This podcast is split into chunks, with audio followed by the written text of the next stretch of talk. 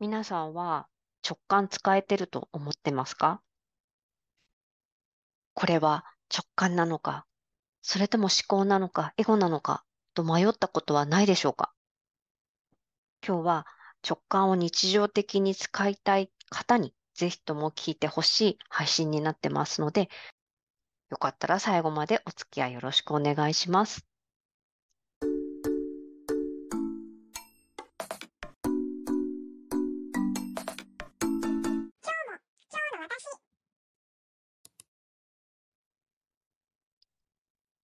私たちは日々多くの選択をしています。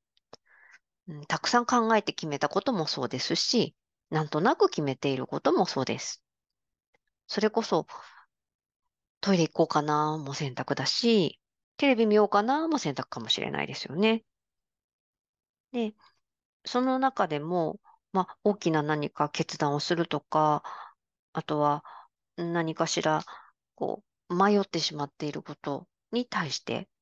自分の中に答えを持っていて、それをちゃんと見ることができれば、最高最善の選択ができたっていうふうに言えるんじゃないかなと思います。直感についてなんですけれども、まあ、私がキネシとか、まあ、いろいろな意識レベルを測定とかっていうのもしてるんですけれども、そういうのを見ていると、まあ、スピリチュアル的なそういったものを使える段階にいる方と、その段階にいない方っていうのも実際いるようなんですね。例えば理論的思考を学ぶ段階にいる方は、まずはそこを学んでからスピリチュアルの方に行くっていうことがあるようです。あなたがどの段階にいるかっていうのは、まあ、キネシで調べるとすぐわかるんですけれども、まあ、それは今回はちょっとさておいて、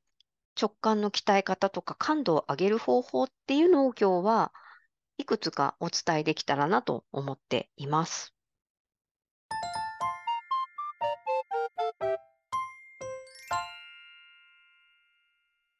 まず、じゃあ一つ目です。これは私の感覚ではあるんですけれども、なんとなく直感って降りてくるとか降ってくるみたいな表現使うことがあるような気がするんですよね。でもどちらかというと、降りてくるよりも湧いてくるという方が私はなんか近いんじゃないかなというふうに思います。もしくは、なんかそんな感じがするとか、あとは勝手に思い浮かぶみたいのもあるかもしれないですね。でもこの勝手っていうのもそうだな、本当に自然に湧き上がってくるようなものだと思うので、結構その、雷に打たれたようにとかね、あ、なんか降りてきたとかっていう方もいるのかもしれないけれども、そうじゃないものも直感だったりとかっていう場合は結構あるんじゃないかなというふうに感じています。では、二つ目です。二つ目は、感覚の精度を上げるっていうのがすごく大事な気がしています。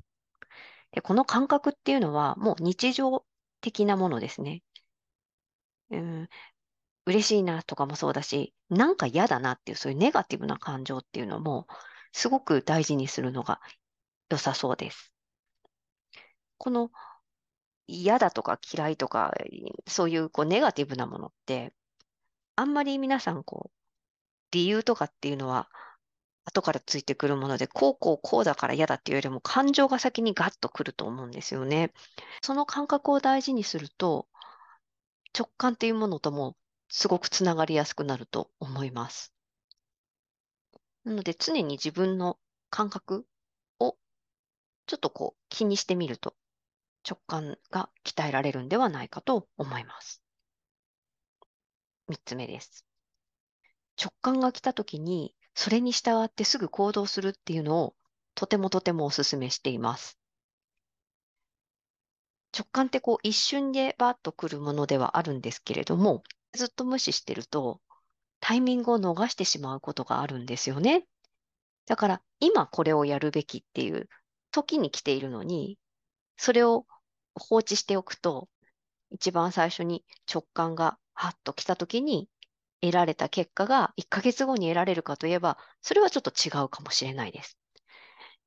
で、そうなるとあの直感は間違いだったんだっていう、こう違う学習になってしまうので、まず直感がファッと来た時に、あ、やってみようとか、あ、行ってみようとか、あ、やめてみようとか、なんかすぐその行動をとってみるっていうのはすごく大事なんじゃないかなというふうに感じています。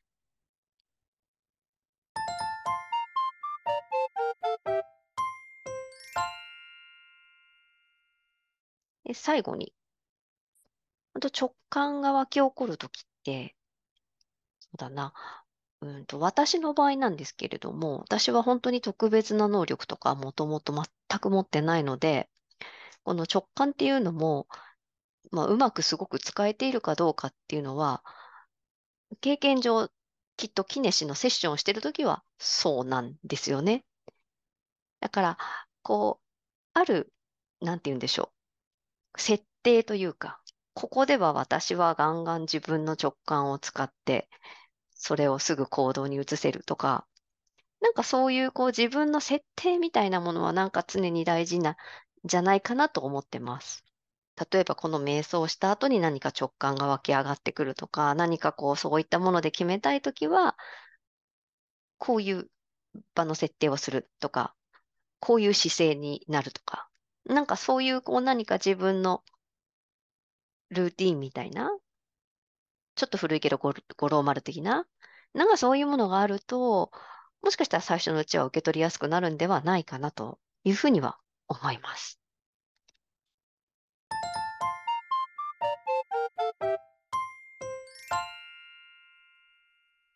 直感についてお話しさせていただきました。まあ、これが全てではないですし、他にもいろんな方法があると思うので、で、その直感を信じられないっていうお話は結構イコール自分を信じられないっていうお話だったりもしますし、あと、えっ、ー、と、こうでなければいけないとか、こうあるべきが強い場合は、全く気づかないっていうこともあるので、もしかしたら順番としては直感を鍛えるよりも自分を信じるだったり、自分の思い込みの枠を広げるっていうことだったりもするかもしれないです。また、直感のお話やインスピレーションのお話とかできたらいいなと思ってます。今日はどうもありがとうございました。